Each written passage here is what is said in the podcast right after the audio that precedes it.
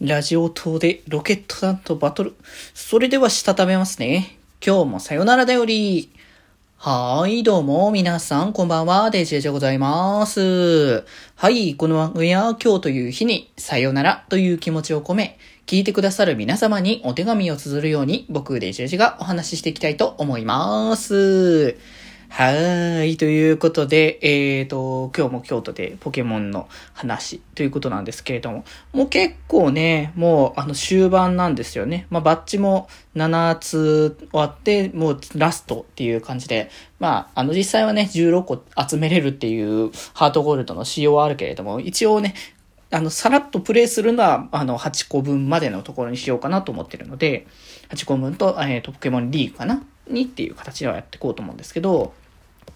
まあそんな形でね、あの、まあ、前回ジムクリアして氷タイプの。で、それが終わったかと思ったらロケット弾がっていう形で、まあその手前からね、ロケット弾の暗躍っていうのが進んでいたんですけれども、まあでもなんだろう、ロケット弾、シンプルに悪っていう感じの、悪って言い方もあるかもしれないけど、なんかシンプルに何を、何をするというよりかは、やっぱこう、悪をこう貫くみたいな方向性かなというね。なんかね、アニメを見てるとどうしてもね、ロケット団ってすごい、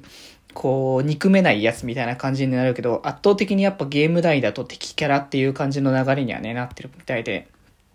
ということでね、なんかね、いろいろ変装したりとかしつつ、まあ、敵とたた、あの、着々とね、戦っていきって形で、結構やっぱね、レベルの方がね、高いなっていう感じがしてるから、やっぱね、育成をね、定期でちゃんと行わないとね、少しきついけれども、まあでもね、ポケモンはなんかその辺が相性で、なんとなくその辺のこうバランスをこう調整することができるっていうのも結構ね、あのいいゲームバランスなんだなと思って。だから割とレベル差があるけどなんとかなるっていうのも結構あったかな。そうそう。で、あれだね、そうそう、あの、ライバルとね、ちょいちょい戦う機会があるけど、ここでもね、こう戦ってて、いい感じにこう相性をこうつけるようにはなってきたかなとは思いつつ、あの、あれですかね、まだその、シュドっていうか、サビパのメインに入れてるのガーディをさ、前入れたって言ったけど、そっちのタビパのメインには入れてないからさ、そこで相手がさ、コイルを入れてくるとさ、鋼タイプと電気タイプだから、そこでちょっとね、弱点のつけない時があったりすることも、まあ多少っていうところではあるけど、まあでもね、それこそ、そのうち多分ね、地震とか、の地面技が多分使えるようになるはず。なので、今だから地面タイプの技持ってないから結構その辺でじ、なんだ、弱点つけない時が多々あって、そこら辺がちょっとね、あれなんですけれども、まあそれはそれでね、あの、つつ、まあなんとかね、着々とこう、幹部たちを倒して、まあなんとかね、あの、こう、ロケット弾をまた壊滅させることに成功したというところでね、またなんか小学生ぐらいの男の子に壊滅させられるロケット弾っていうこの図にはなるんだけれど まあでも、ポケモンの世界観的には10歳で大人っていう確か設定感だったはずだよね、確か。アニメで確かそんな感じだった気がするから。っていうところで、まあ、なんとかね、倒して、で、次のね、あのー、場所、えっ、ー、と、長寿えー、多分、長寿ジムの方に、えー、挑戦するために、まあそっちのね、ジムへ向かうんだけど、多分前やった時っていうか、その普通に金銀やってた時多分この辺りの氷の抜け道とか結構難解よね。どこで行けばど、どっちに、あの、なんだ、氷のツルツル滑る床だからさ、こういうの苦手なんだよね。こっち行ったら、あのー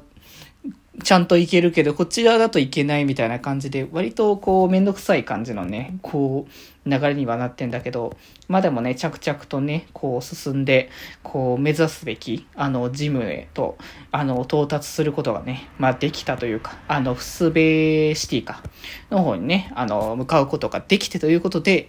まあ、こっから後のね、あの、事務戦、プラスアルファ、リーグ直前ぐらいまでのパートというのが、えー、を次回かな。えー、次回話そうかな。ちょっとね。まあ、着々とね、進んでいったけど、結構この後強敵現るみたいな感じの状況下だったから、その辺の話をね、まあ次回以降の話でいただいたらいいかなと思っております。はい、ということで、いやもう本当に、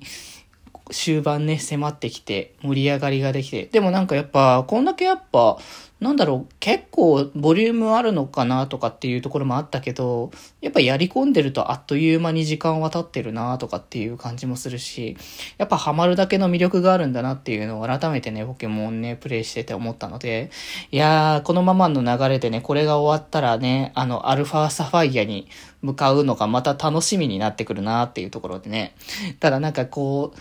なんだろう、あのー、移植挟んで、あの、移植っていうかその、えー、っと、違う、移植じゃないな。え、っと、リメイクリメイク挟んで前のに戻ると結構不思議な感覚はありそうな気がする。だって結局ハートゴールド行って、これってダイパーあたりの確かラインだよね、確か。で、その後に、えっ、と、アルファサファイアやるけど、これが多分 XY とかそれぐらいなんだっけ？僕もちょっとその辺まだ詳しくわかってないけど。で、結局そのから、あの、プラチナやって、えっ、と、その後に、えっ、と、なんだっけ？えー、ブラックホワイト？あブラックホワイトのワンツーって形が挟まるわけじゃない。で、そこまでが一応 DS 時代じゃない？言ったら。だからなんかその辺の間がなんか不思議に思いそうだなってところか、とありつつ、まあまたその先の XY の、あのーえー、サムンだったりとか、まあ、その辺に進めば進むほどまたね、新しい展開というか、新しいこう時代に進んでいくのだドラゴだって思ってね。まあ、でも多分その前に、あのー、スカーレット・バイオレット普通にやるので、もう先に未来は見とくんじゃないかなっていう感じはしてるけどね。まあ、あのー、この先も楽しいポケモンライフを、いや、本当になんかしばらくさよなら通常トーク全然しない感じだけど、どうだろうな。たまにはなんか雑談系のパーート挟んだ方がいいかなってちょっと思ってるけど、なんか今がこうポケモンにがっつりハマってるからその辺の話をってことで。まあ話したい話題が絶対この話題話したいっていう時は、ポケモンの話題じゃないのをやろうかなってちょっと思ってるので、そちらをお楽しみいただければと思います。はい、ということで今日はこんなところで、それではまた明日バイバーイ